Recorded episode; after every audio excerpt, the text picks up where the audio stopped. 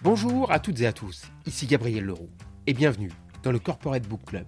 Je suis très heureux de vous accueillir. Dans ce podcast, nous sélectionnons chaque semaine un livre qui nourrit la réflexion et permet de prendre du recul. Chaque semaine, nous proposons un entretien d'une vingtaine de minutes avec son auteur en espérant que cela vous donne des idées, satisfasse votre curiosité et enrichisse votre vie professionnelle. Aujourd'hui, c'est Gaël Châtelain-Berry qui a accepté de nous accompagner dans cet épisode. Il nous parlera de son livre Soit un homme, ma fille, faut-il être un homme pour devenir PDG qui vient de paraître aux éditions Duno. Après une première carrière de plus de 20 ans dans de grandes entreprises dont TF1, Canal+, Énergie ou encore l'INA, Gaël Châtelain-Berry est devenu un des spécialistes du feel good management dont il montre l'importance en termes de productivité de créativité, mais aussi d'implication des collaborateurs dans l'entreprise. Conférencier et consultant, il conseille et intervient dans de nombreuses entreprises sur des questions de management bienveillant. Écrivain, il a publié plusieurs essais dont Mon boss est nul mais je le soigne en 2017 qui a connu un grand succès. Mais il est également romancier. Un romancier singulier puisque certains de ses romans sont ce que je qualifierais des romans managériaux. Bref, un genre littéraire assez peu courant dont les histoires se déroulent dans le cadre de l'entreprise et en abordent des questions essentielles. Il avait déjà sévi avec Mais qui a tué Bob? un polar sur le bien-être au travail, et il nous revient avec Son un homme, ma fille, dont le sujet est cette fois-ci la question de l'égalité, ou plutôt de l'inégalité femmes-hommes dans les entreprises un sujet majeur, pas simple à aborder et qu'il traite avec sensibilité, intelligence et aussi une certaine dose d'humour. Voilà donc un livre à conseiller à tous les managers, femmes et hommes.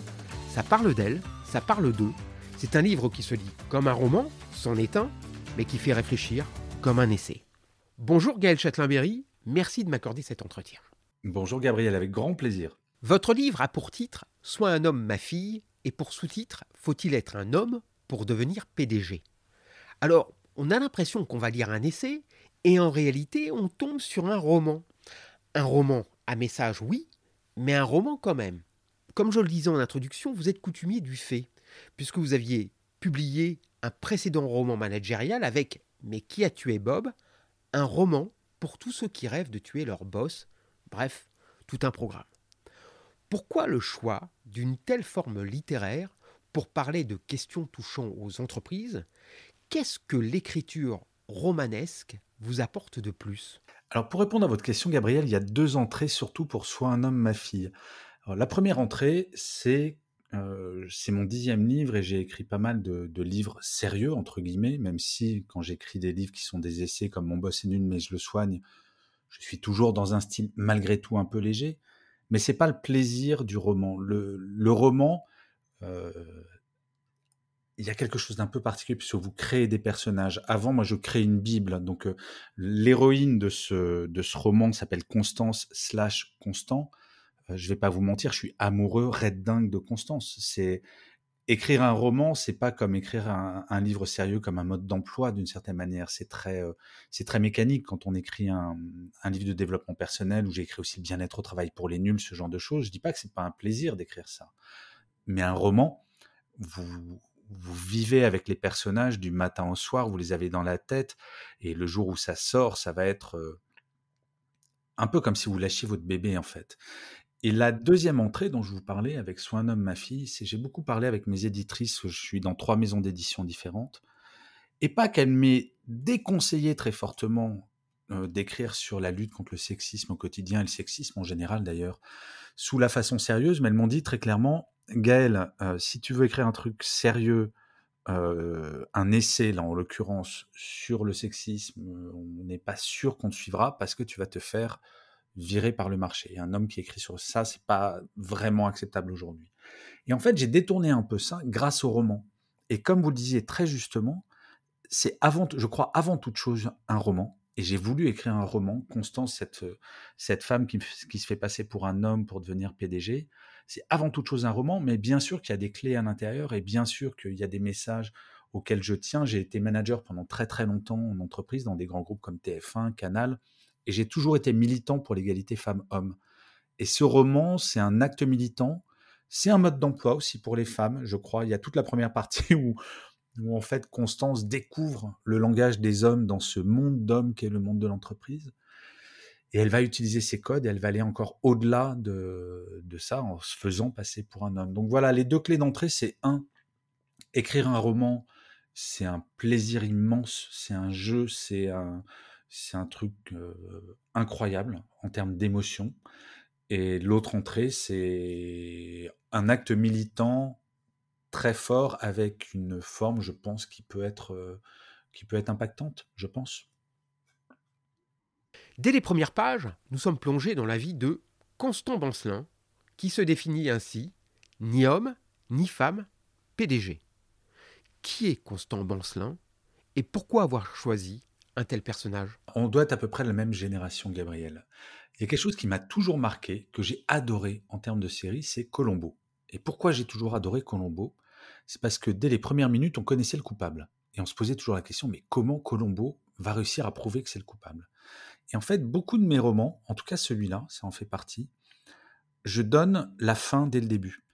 Et Constant, en fait, on découvre dès la première page que Constant a 38 ans, qu'il est PDG de Badass Communication, qui est une énorme agence de communication mondiale, et qu'en fait, le lendemain, il va annoncer à son conseil d'administration que Constant ne s'appelle pas Constant, mais il s'appelle Constance.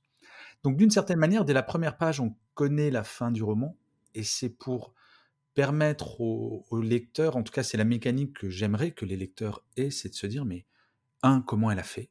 Comment c'est possible d'être crédible? Et puis, elle n'est pas patronne d'une petite boîte, elle est patronne d'une boîte mondiale. Et comment Constant va être crédible?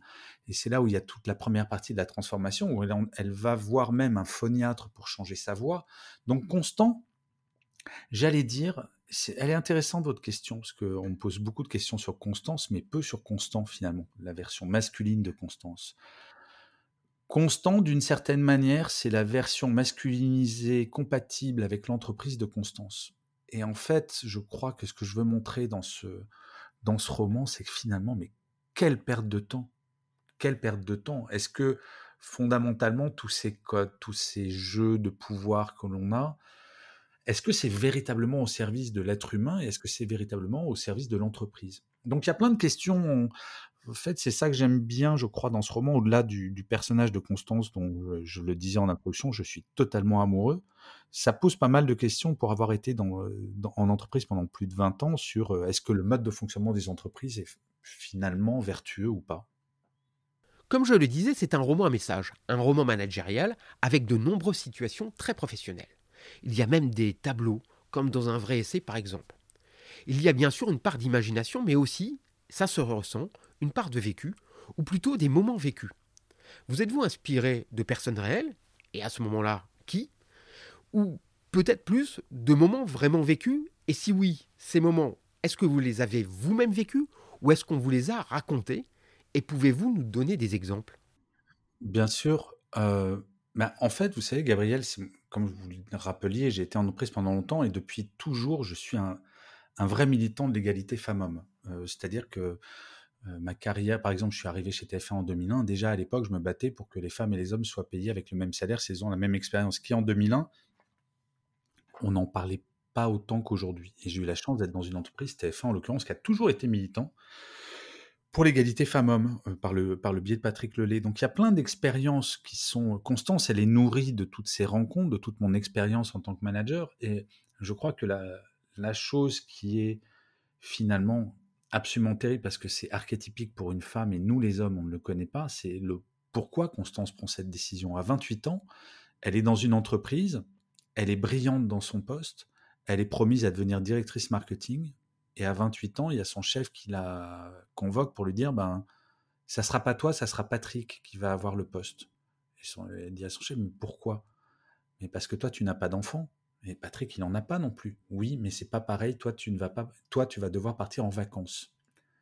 Et ça, ce mot-là, je l'ai entendu que ce soit par des. Euh, j'ai un, gros site web où les gens m'envoient des anecdotes, ce genre de choses, ou en parlant à des amis, ou en parlant à vos connaissances.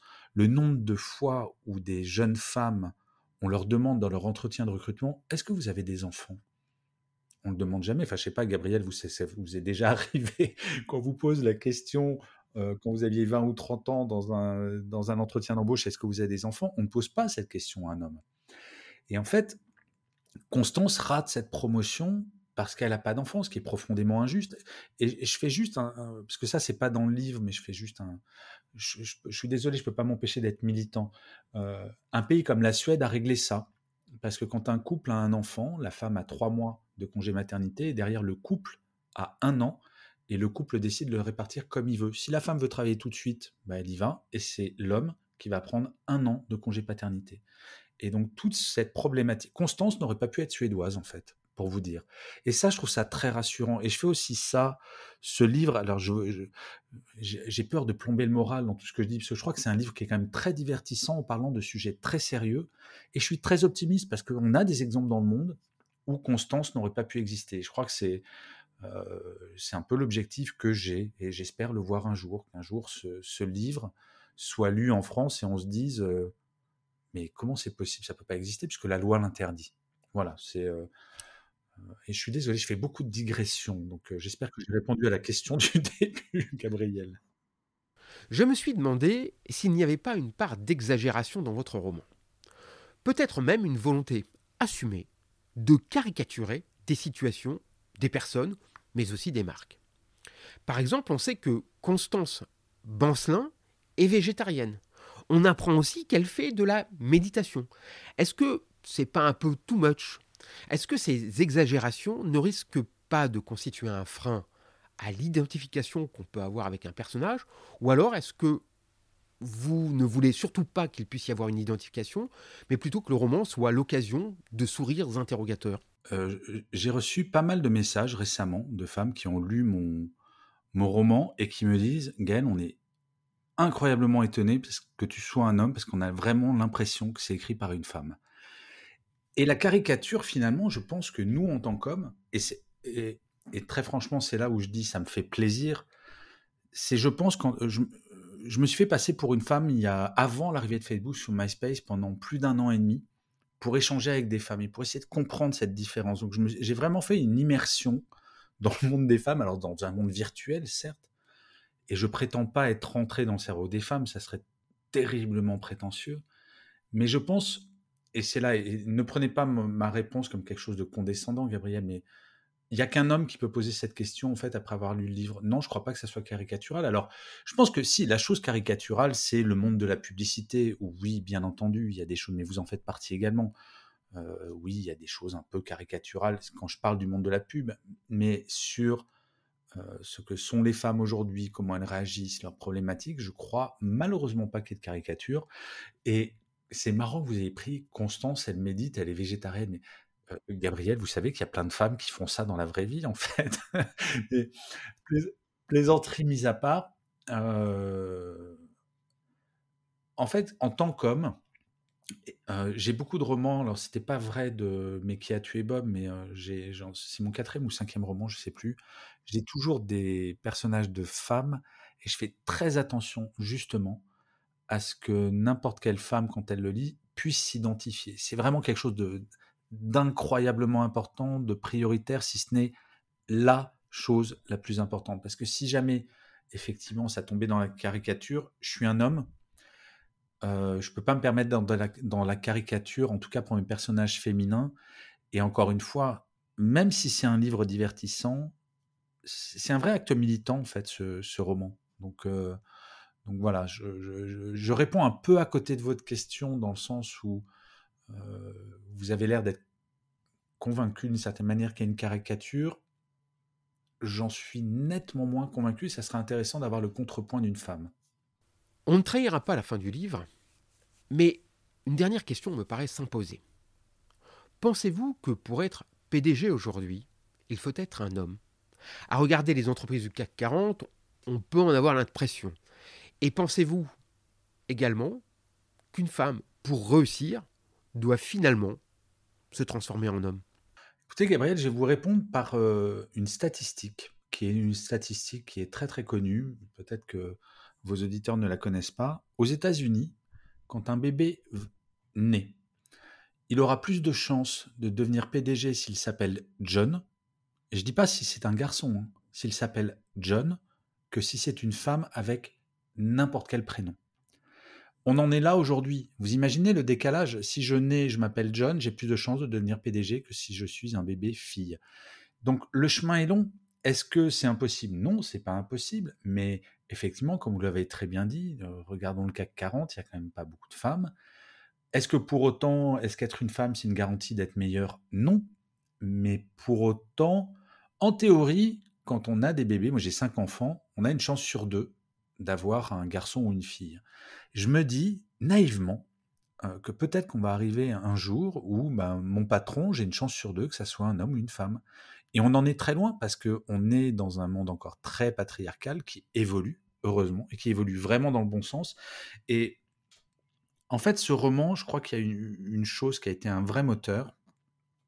Et c'est pas de la politique que je vais, je vais faire là, mais je crois que pour la première fois, on a eu une loi qui vraiment fait avancer les choses, et c'est la loi qui impose l'indice d'égalité femmes-hommes aux entreprises de plus de 50 salariés et qui les oblige à le publier. Et je pense qu'on fera un bilan dans 5-10 ans, mais je pense que c'est une loi majeure qui va enfin faire bouger les lignes parce que euh, les premières lois sur l'égalité femmes-hommes, elles datent du début du XXe siècle et on en est encore loin. Les femmes sont encore moins payées que les hommes, elles ont moins de pouvoir. Bref, il y a plein plein de choses. Et en fait, ce roman, je ne l'ai pas fait pour dire les femmes sont meilleures que les hommes. Peut-être même que j'ai écrit ce livre pour dire les femmes peuvent être aussi nulles que les mecs. Mais donc, comme elles peuvent être aussi nulles que les mecs, elles méritent autant de pouvoir que les mecs. Voilà, je dirais. Et encore une fois, j'ai pas voulu faire, et je sais pas comment vous l'avez ressenti, Gabriel, c'est pas du tout un roman moralisateur. Il n'y a aucune leçon là-dedans.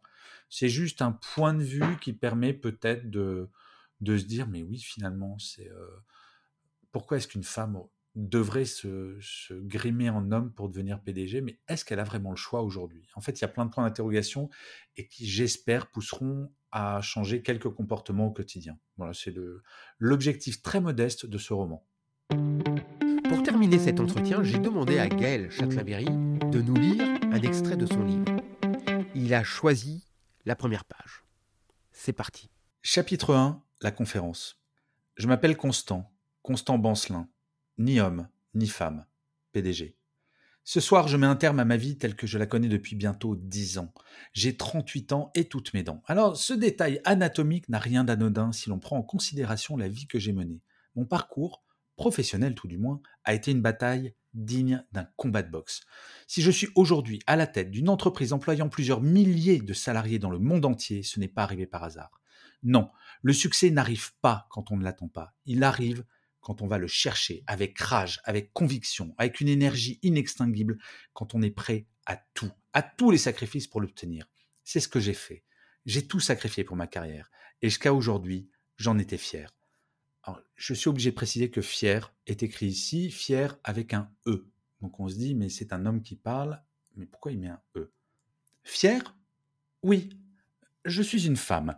Mais chut, Personne n'est au courant dans mon entreprise. Ne soyez pas surpris, je vous l'ai dit, j'étais prête à tout pour réussir. Et c'est ce que j'ai fait. Quand j'ai débuté ma carrière, mon identité de femme ne m'a jamais rien donné de bon. Elle m'a même fait barrage. Alors, pourquoi insister? Voilà, donc euh, c'est la première page. Alors j'étais obligé de rajouter la, la, précision, parce que quand on lit, on voit fier, Constant parle, mais on se dit, est-ce que c'est une faute de frappe? Mais non, ce n'est pas une faute de frappe. Et en fait, j'ai vraiment voulu cette première page comme, euh, comme on se dit, mais c'est quoi ce bazar, quoi? Et pour l'instant, les premiers retours ont l'air d'être plutôt... Euh, ça se lit facilement, je crois que c'est avant tout divertissant avec un message, j'espère, qui fera évoluer deux, trois personnes euh, sur cette terre. Voilà. Ce sera le mot de la fin. Merci Gaël Châtelain-Berry. Cet épisode est maintenant terminé. Je rappelle le titre du livre de mon invité, Soit un homme, ma fille, faut-il être un homme pour devenir PDG, paru aux éditions Gounod. Merci d'avoir écouté le Corporate Book Club. Si le podcast vous a plu, n'hésitez pas à laisser une note 5 étoiles ou un commentaire et à le partager autour de vous. A bientôt pour un prochain épisode.